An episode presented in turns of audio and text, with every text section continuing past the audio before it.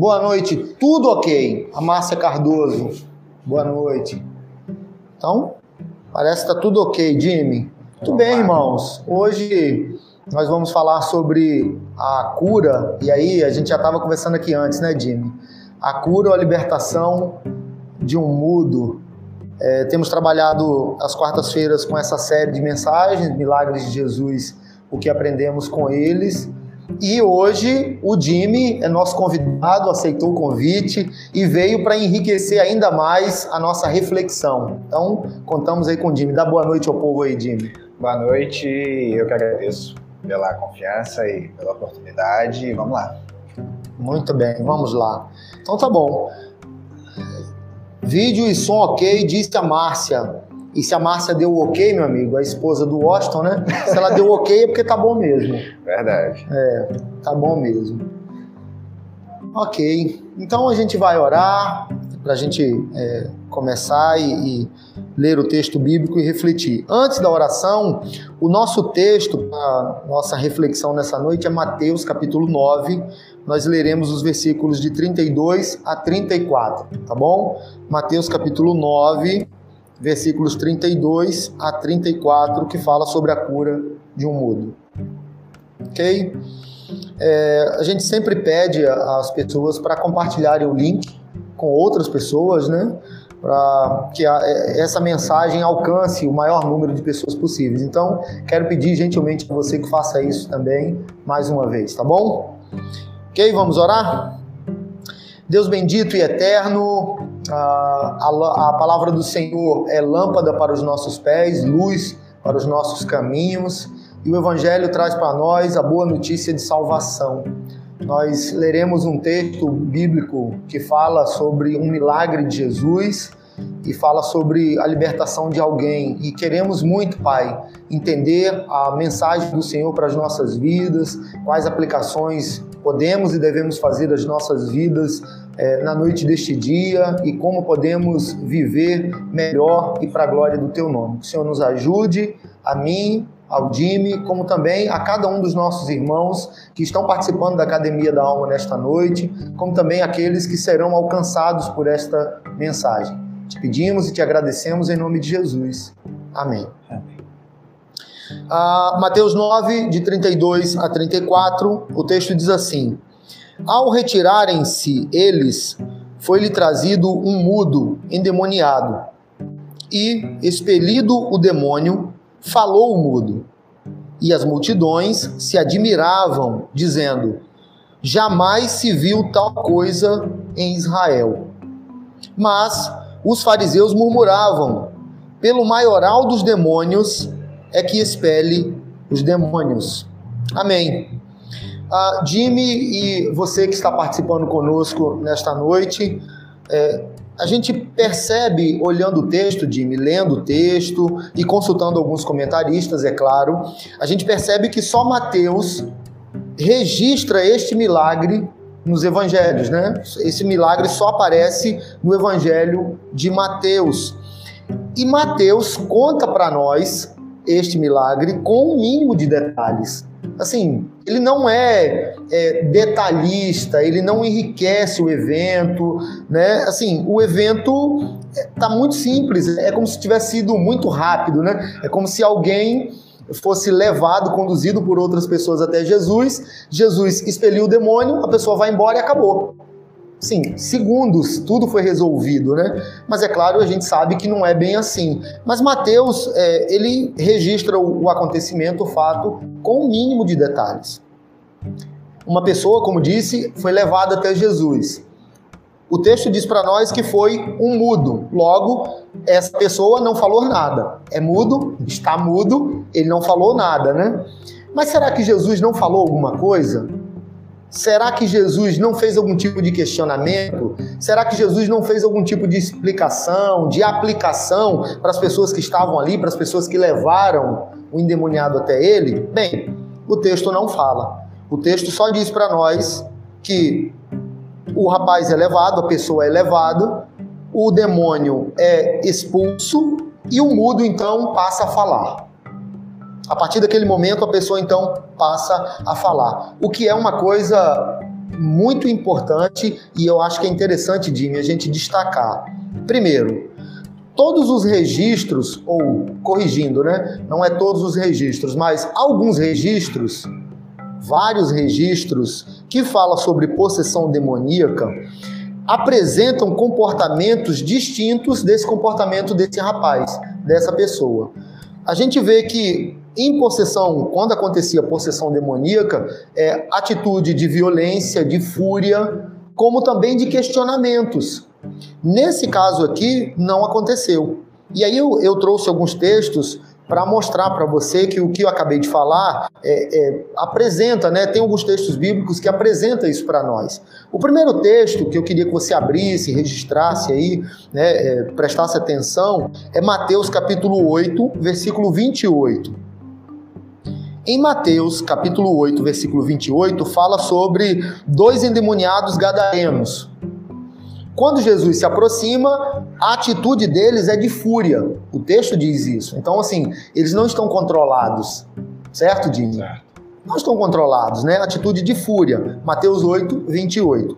Outro texto que reforça, né, o nosso argumento é Marcos capítulo 1, versículo 26.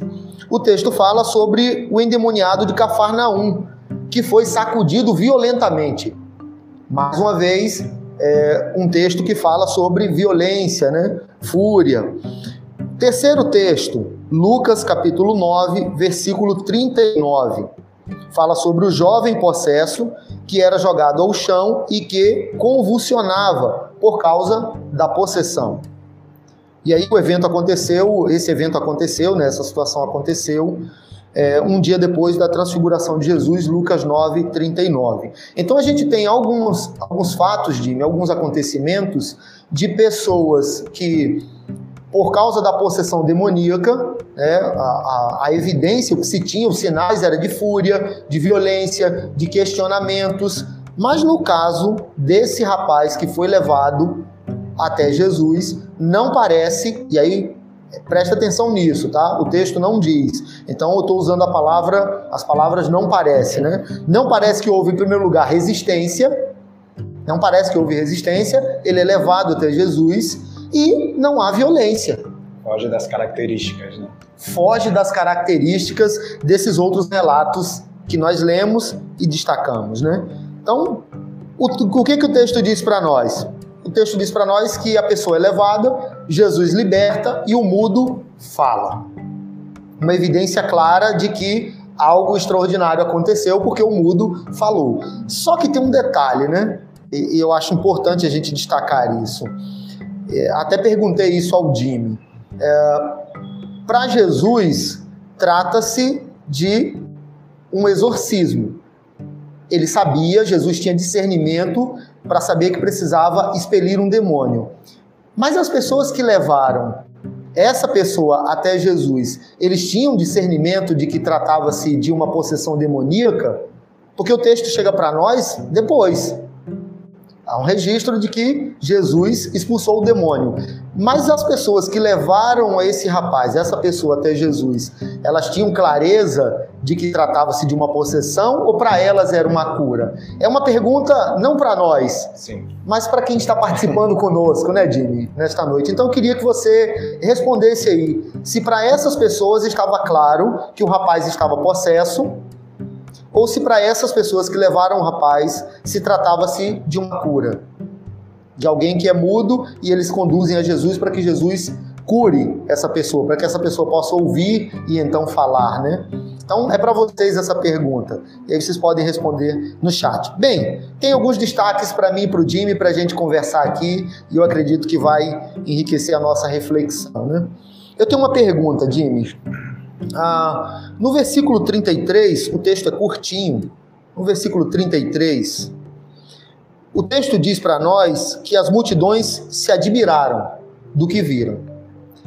E aí a minha pergunta é: por que houve admiração por parte da multidão, dizendo que jamais se viu tal coisa em Israel? Por que essa admiração deles e essa afirmação: jamais vimos coisa parecida em Israel? A bola está contigo, meu amigo.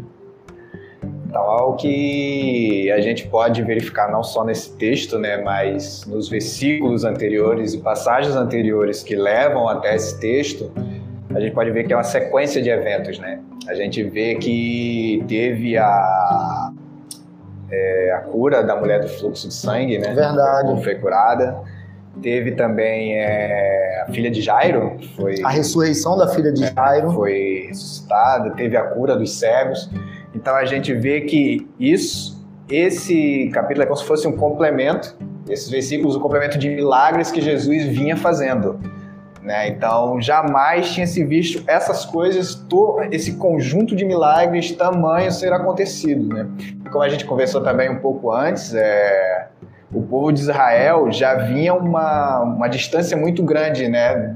Desde aqueles milagres que a gente consegue registrar ali que aconteceram no Velho Testamento, né, uhum. período, no período do Velho Testamento, ficou um, um hiato, né, um período gigantesco da história, por volta de 400 anos, né, mais ou menos, é, até mesmo do, como é chamado, né, o silêncio de, silêncio de Deus, né, que o povo não, não via mais esses milagres acontecerem, né, não se via mais acontecer tal coisas como aconteceu na época de Moisés, na época do, dos outros profetas, né, então, o povo, esse povo que vivia ali não contemplou tantas maravilhas como eles estavam vendo ali né, quando Jesus aparece. Uhum. Então, os sinais que Jesus vinha fazendo ali é, era extraordinário, né? Para nós lendo, para nós lendo, né? Uhum. Atualmente já é extraordinário. Imagine para eles que era o que era um povo né, da, da aliança, que leram tanto sobre seus antepassados, que viram tantos milagres e ali com Jesus está vendo assim, é uma camada de milagres um atrás do outro tão grande, né? Coisas tão maravilhosas acontecendo ali. Isso, e num espaço eles, de né? tempo curto, tão né? Curto, né? É, eu, eu entendi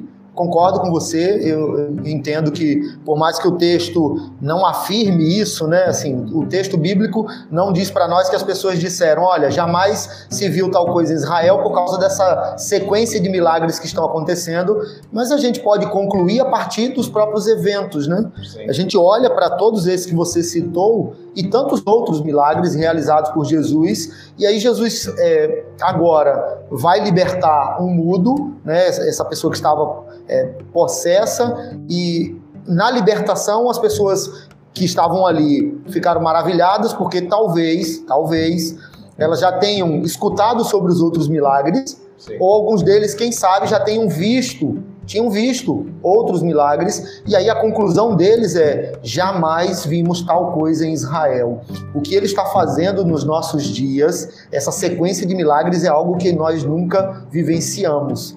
Né? Então é, é, faz sentido mesmo, faz sentido mesmo. Muito bem, a gente é, caminha com, com essa ideia, mas antes da gente prosseguir com outra pergunta, eu queria dar uma olhada no chat para ver se o pessoal respondeu lá sobre a questão do discernimento, cara. É... Rosana respondeu: Eu acredito que levaram ele até Jesus por ele estar endemoniado.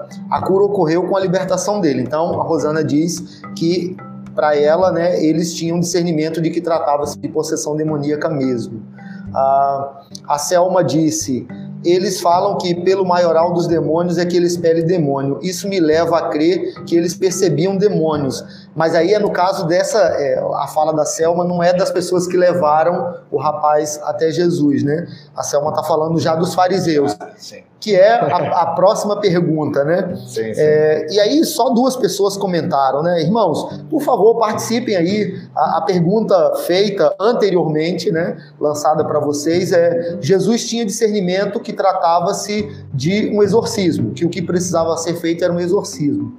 As pessoas que levaram a, o rapaz até Jesus é, o rapaz mudo, né? Eles tinham clareza que tratava-se de possessão demoníaca ou para eles era apenas a cura, porque o rapaz era mudo? Essa é a pergunta lançada para vocês. Muito bem, mas tem uma segunda pergunta para nós aqui. Sim. É...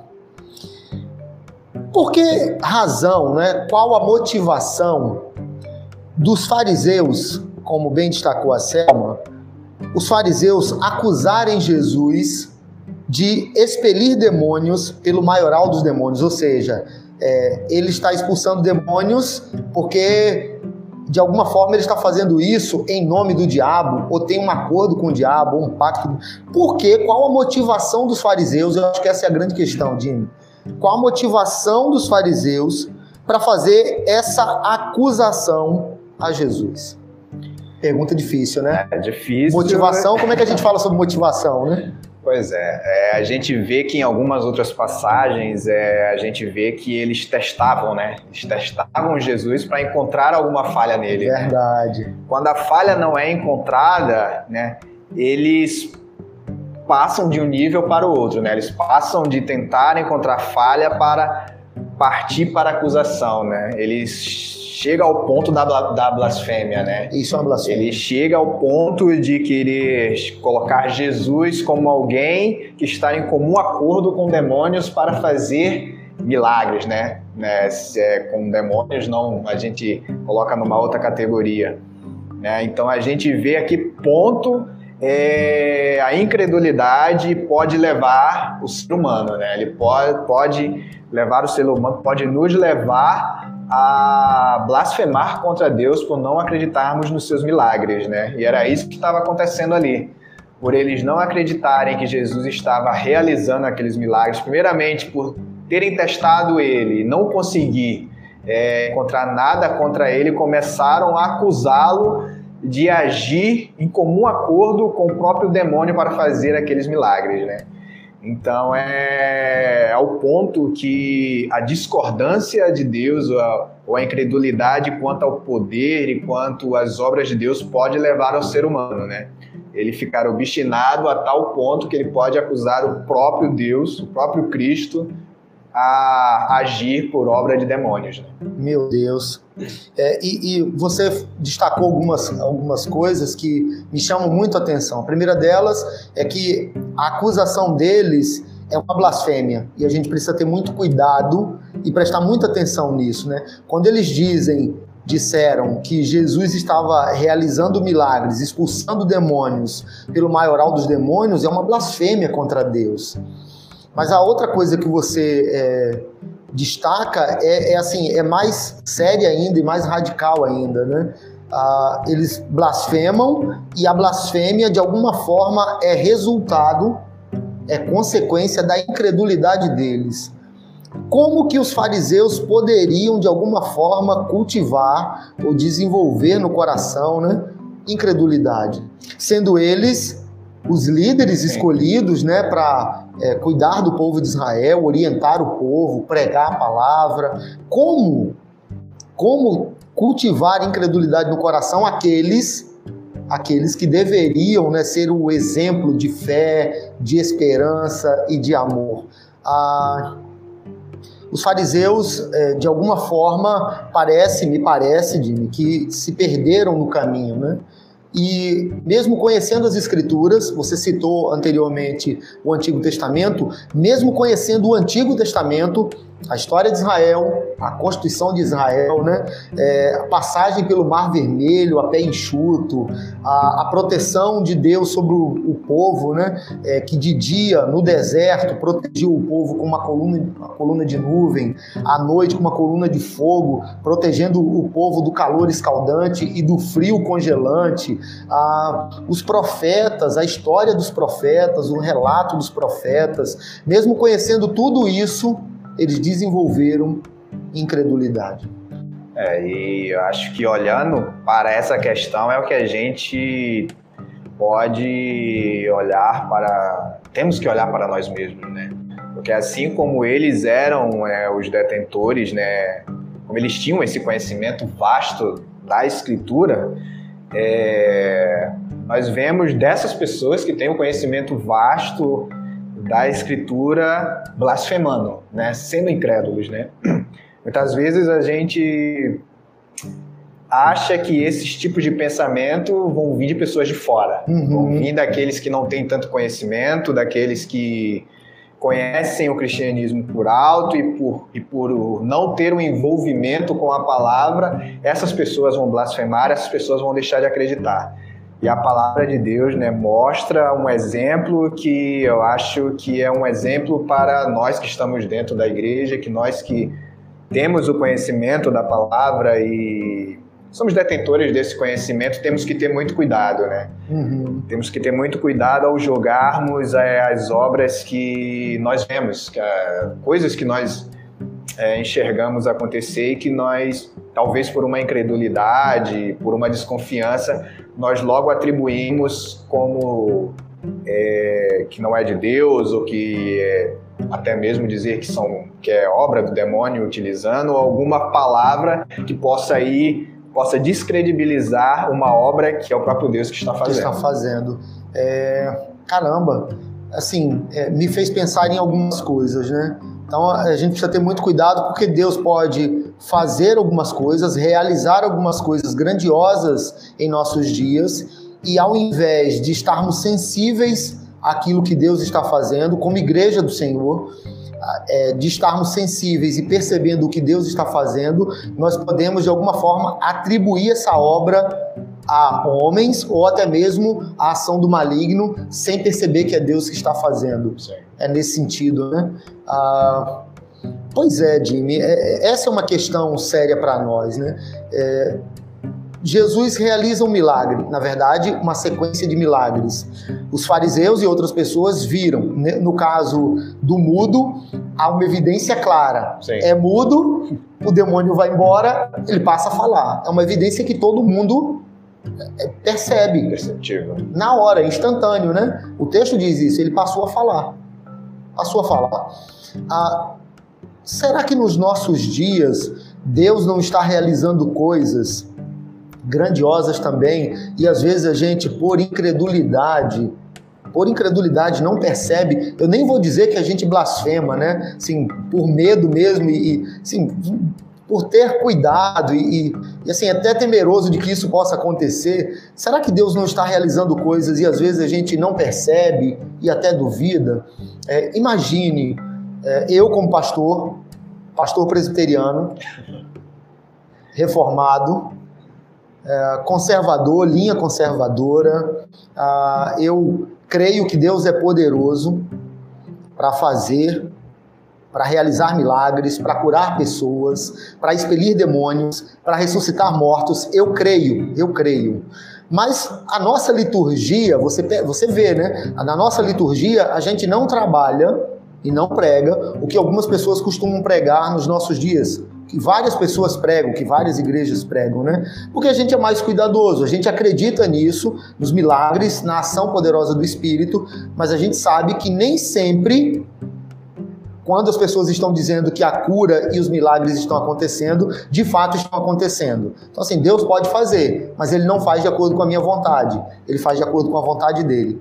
Mas eu tenho uma questão, Jimmy, e eu vou me colocar como exemplo. Eu, pastor Robério, presbiteriano, conservador, é, imagine que chega alguém num domingo, próximo domingo, que está com uma doença séria, grave, uma criança, um jovem, um adulto, e a pessoa pede oração. Pastor, no final do culto, como durante o culto a gente não tem interrupções na liturgia, no final do culto, pastor, o senhor pode orar por mim, orar pelo meu filho, está é, tá muito enfermo e a gente, os médicos falaram que a situação é gravíssima. Eu queria que o senhor orasse, porque nós cremos é, no poder de Deus e a gente sabe que é, na oração muita coisa pode acontecer por causa da ação divina. Eu então oro por essa pessoa e essa pessoa aqui em Tomás Coelho, imagine, no próximo domingo, depois do culto, essa pessoa é curada instantaneamente. E aí? Acho que surgiria um misto de sentimentos, né? A gente sabe. Pastor Robério é agora pentecostal. Pastor Robério agora está pregando curas e milagres. Pois é, acho que por, talvez por esse bloqueio que a gente tem por causa de alguns acontecimentos que a gente vê aí fora sendo é, usado como mercado, usado como intuito de propaganda, eu acho que a gente muitas das vezes deixa de acreditar e pode vir a questionar se algo vier a acontecer. Eu acho que é um cuidado que a gente tem, tem que ter porque a gente conhece a palavra e sabe que Deus pode agir e pode fazer da forma que Ele quiser. E a gente tem que sempre pedir a Deus discernimento e o cuidado, o cuidado para a gente poder sentir, sentir uhum. a ação dele. A, é, ele da mesma forma que ele pode curar pessoas, da mesma forma que ele pode fazer milagres, curar diversos milagres, ele é o mesmo Deus que pode colocar em nós esse discernimento, esse discernimento de entendermos quando uma obra provém dele ou não, né? Acho que o mesmo Deus que pode fazer uma coisa pode fazer outra. Sim, então, sim. nós, como cristãos, temos que procurar isso também. É. Mas você falou, e eu concordo com você, é, mas você falou sobre um bloqueio. Você foi generoso na palavra, né? Há um bloqueio. É, eu, eu, concordo com você e acredito que nos nossos dias há um bloqueio é, porque há incredulidade. Não estou falando é, especificamente de A, B ou C. Eu acho que de um modo geral, e aí o, a minha afirmação, Jimmy, ela está, e você que está participando conosco, a minha afirmação ela está fundamentada no que a própria Bíblia ensina para nós.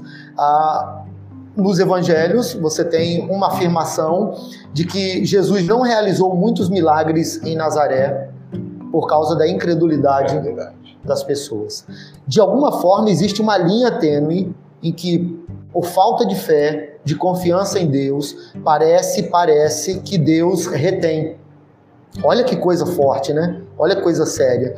Então, acredito que a gente precisa é, buscar mais orientação do Senhor, discernimento, para perceber o que Deus está fazendo e Deus pode fazer.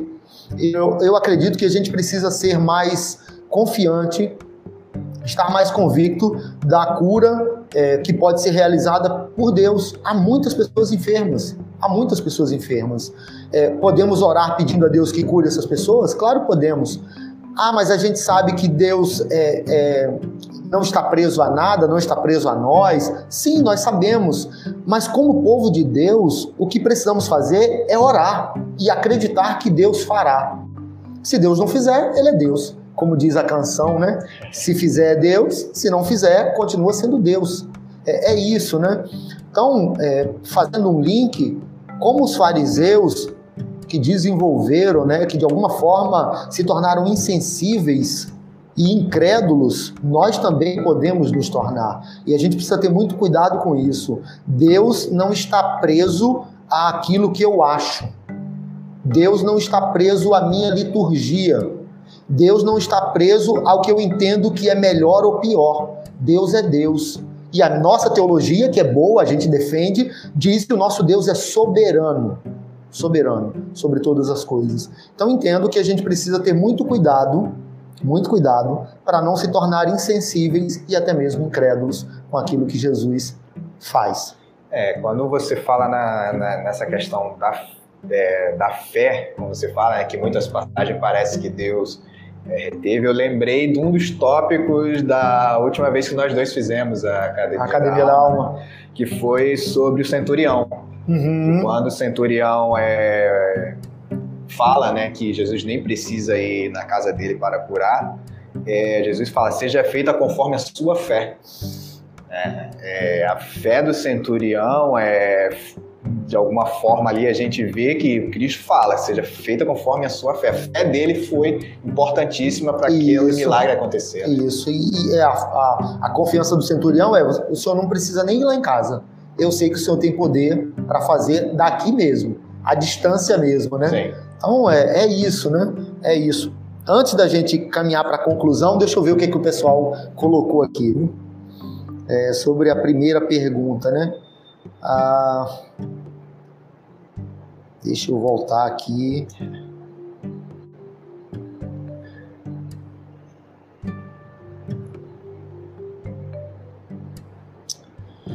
Ah, a Carol, Carolina Delgado, né? Caroline, Carol. Acho que ambas as coisas.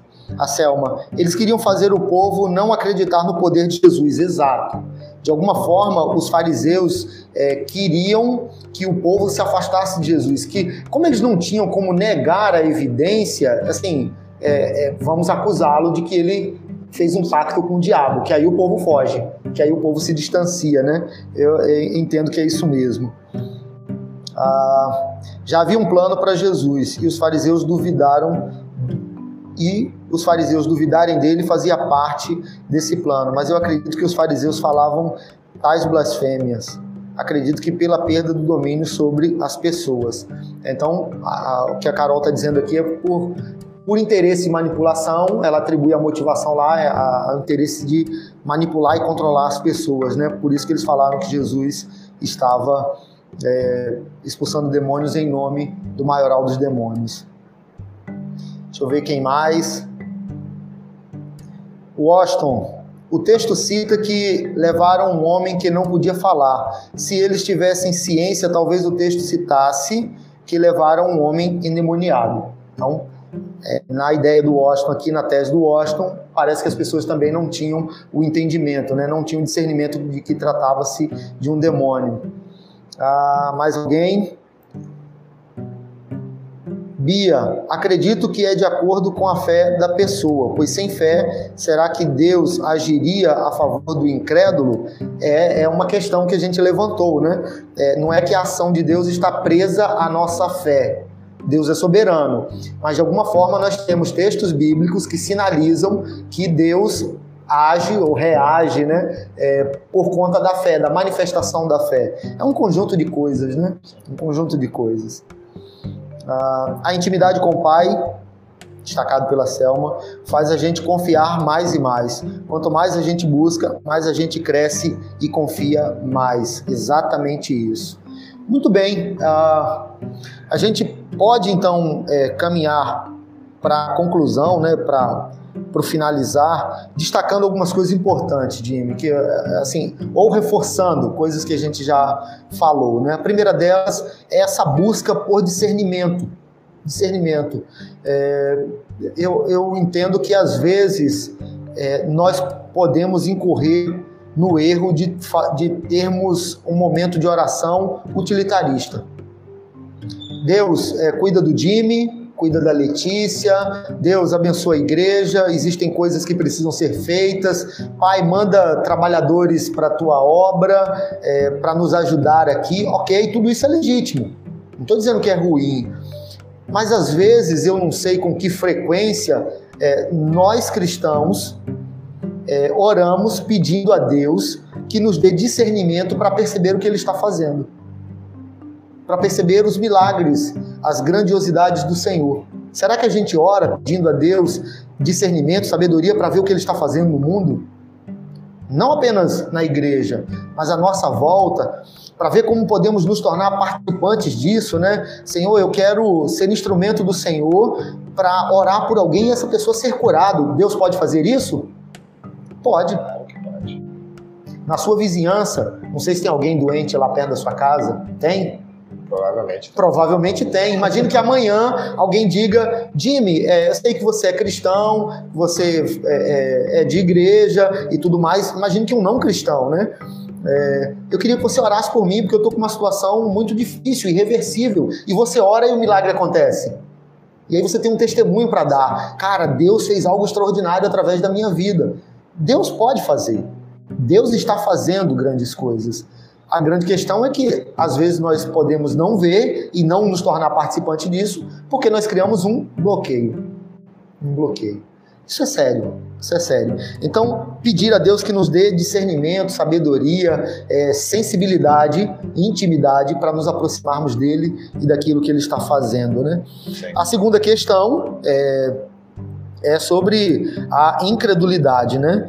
A, eu, nós já falamos aqui, Jimmy, em outras é, academias da alma, né, em outros momentos, em outros encontros, sobre essa questão da incredulidade, porque em outros milagres se destaca isso. Né?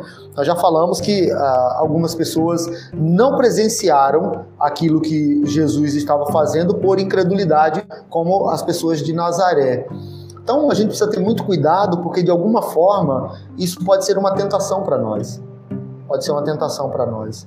A gente precisa ser muito cuidadoso, precisa olhar para a palavra, né? É, eu sei que existe sempre um estímulo da nossa parte, da liderança, é, de é, incentivar os membros da igreja a lerem a Bíblia todos os dias, a orarem todos os dias, a buscarem a presença do Senhor todos os dias, mas isso pode, de alguma forma, se tornar algo automático.